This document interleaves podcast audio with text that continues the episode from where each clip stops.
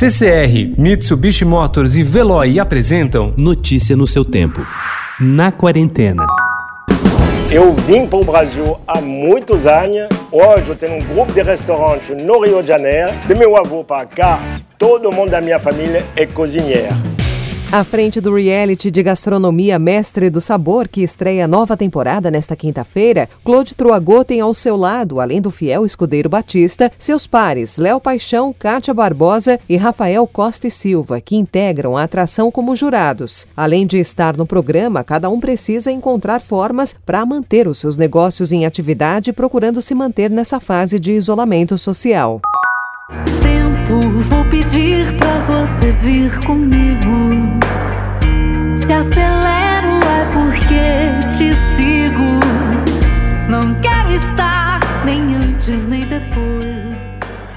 Foram 11 anos desde o último álbum de uma carreira com uma proposta sonora bem definida, que chegou solitária de turmas, mas conseguindo aceitação de críticos e um espaço respeitável no mercado europeu, que identificava na música brasileira que Fernanda Porto fazia uma espécie de atualização por sua elegância eletroacústica. Corpo Elétrico e Alma Acústica marca o retorno da cantora, com dois singles sendo lançados por mês, cada um com um vídeo produzido em short film, que estará na semana seguinte disponível no canal oficial do YouTube e também nas redes sociais da artista, sempre às sextas-feiras.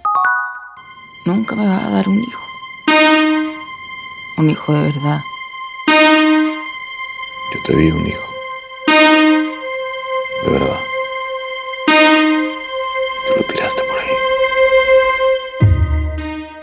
Com as unidades da Reserva Cultural fechadas em São Paulo e em Niterói, o empresário Jean Tomás Bernardini está tendo de se reinventar. Num dia de feriado, as salas estariam lotadas, mas agora Jean Tomás espera que a corrida seja para o streaming da Imovision, que a partir da meia-noite de quinta-feira estará disponibilizando de graça, em pré-estreia mundial, o filme do chileno Pablo Larraín, Ema. O longa estrelado pelo mexicano Gael Garcia Bernal está liberado durante 24 horas em mais de 50 países.